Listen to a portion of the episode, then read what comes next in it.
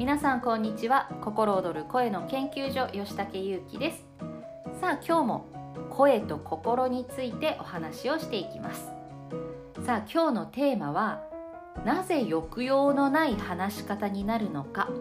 この抑揚のない話し方の理由これについてねお話をしていきたいと思います。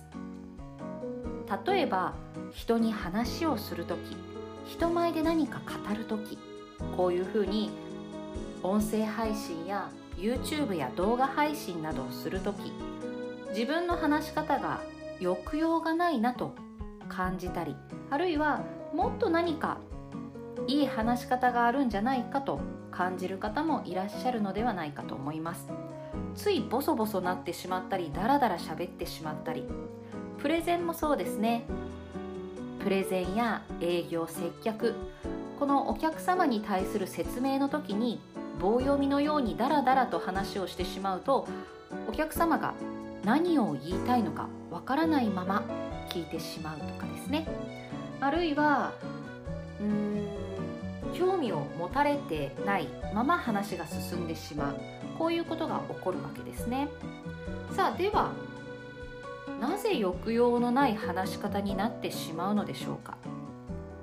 あるいはどうすれば抑揚のある話し方になるのでしょうか？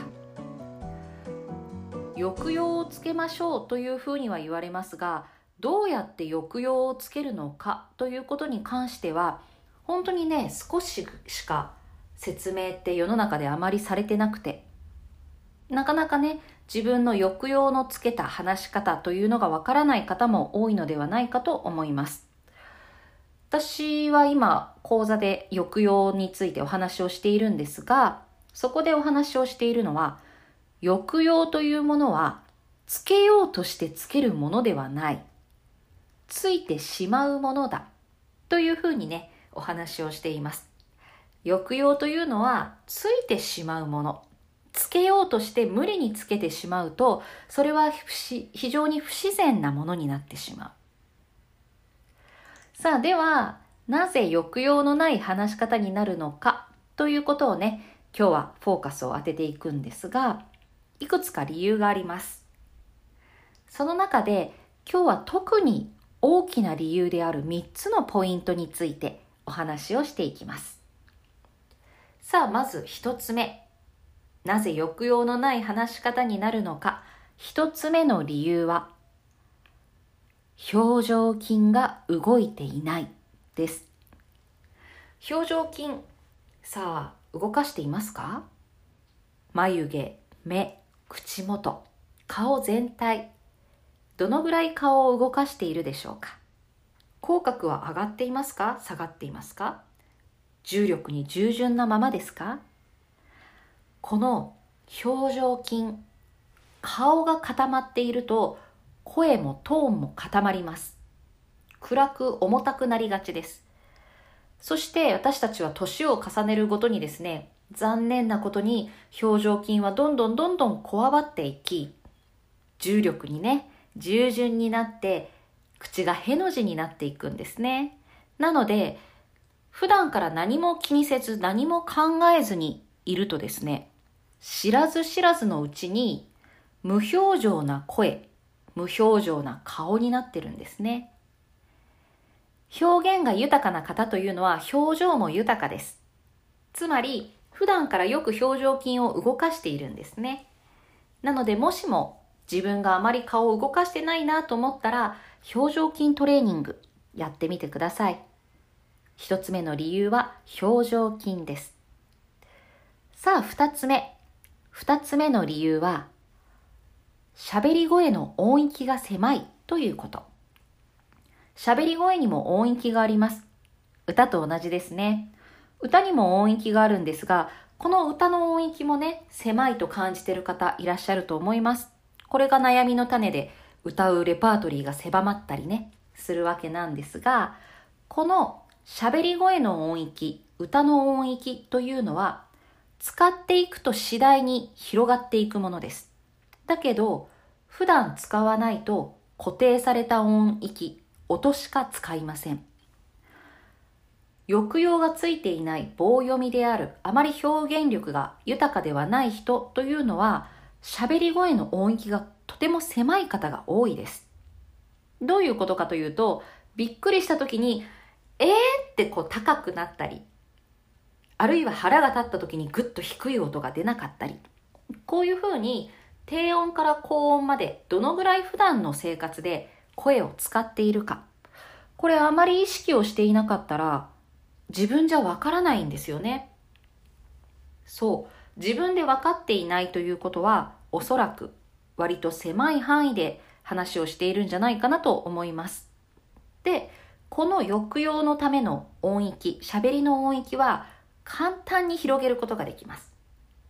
どうやるのかというと、例えば、あー、あー、あー、あー、あー、こうやって、まず、高い音、低い音っていうのをある程度行ったり来たりしていく。声は出さないと、その声っていうのは出ないのでね。まずいろんな音域の声を出す。そして、そこに、うん、言葉を乗せていく。おはよう、おはよう、おはよう。こんな感じで。こうやって声を鳴らしていくとですね、喋り声の音域というのがどんどんどんどん広がっていきます。そうすると、人間は声、話し方、心、感情っていうのは全部リンクしているので、嬉しい時には高めの声になります。切ない悲しい時にはちょっと低く、キュッとした声になるし、本当に腹が立ったら低めの声になる。大事な話をする時には、ここが大事と思いながら話をすると、低めの声に自然となるんですね。ですが、喋り声の音域が狭い場合は、そこの差分というのがあまり生まれないです。なので、大事なことを強調しているつもりでも強調されていなかったり、嬉しいことを話しているのに嬉しそうになっていなかったりするわけですね。というわけで二つ目のポイントは、喋り声の音域です。さあでは三つ目。三つ目のポイントは感情ですね。嬉しい話をするときに嬉しい感覚になっているか。これは感情だけではないです。顔の表情や体の状態もそれにリンクしているかどうか。嬉しいっていう感覚、嬉しいなーっていう感覚を体全身で感じているか、心もちゃんと感じているか。もしも感じていたとしたら、嬉しいことを嬉しいというふうに伝わる声、話し方、トーンになります。勝手にそんな抑揚になっていきます。ですが、心が一切動いていなくて、ただただ話をするだけで、その言葉で日本語で話をするということだけをしていると、感情が起こってないので、声が淡々となるわけですね。結果、声に抑揚はつかないですね。なので、普段から感情を感じながら、まあ、感情を感じる時間が少ない人、そして感情を体全身で味わう時間が少ない人。こういう方というのは、声や体や心というのが、この感じながら伝えるということに慣れてないです。このパイプができてないわけですね。となると、普段から嬉しいことを話すときにも抑揚はつかないし、大事なことを話す時にも大事という強調の抑揚もつかない。こういうふうにね、抑揚がない声になっていきますね。ということで、3つ目のポイントとしては、感情が動いてないということになります。じゃあどうしたらいいの？感情を感じること、全身で味わう時間を作ること。例えば、空を見ながら、ああ、空が綺麗だな全身で味わう。わ、空きれいパシャって写真を撮るだけで終わるのではなく、全身で味わう。細胞一つ一つで味わう。こういう時間をとっていくと、自然と声にその感情が乗るようになっていきます。そうすると抑揚が勝手についてくるというふうになるわけですね。はい。他にもいくつかポイントがあって、またこれは別の機会にお話をしていきたいと思います。なぜ抑揚のない話し方になるのか。表情筋を動かしてください。喋り声の音域を広げてください。そして感じる時間を作ってみてください。今日はこれでおしまいです。ありがとうございます。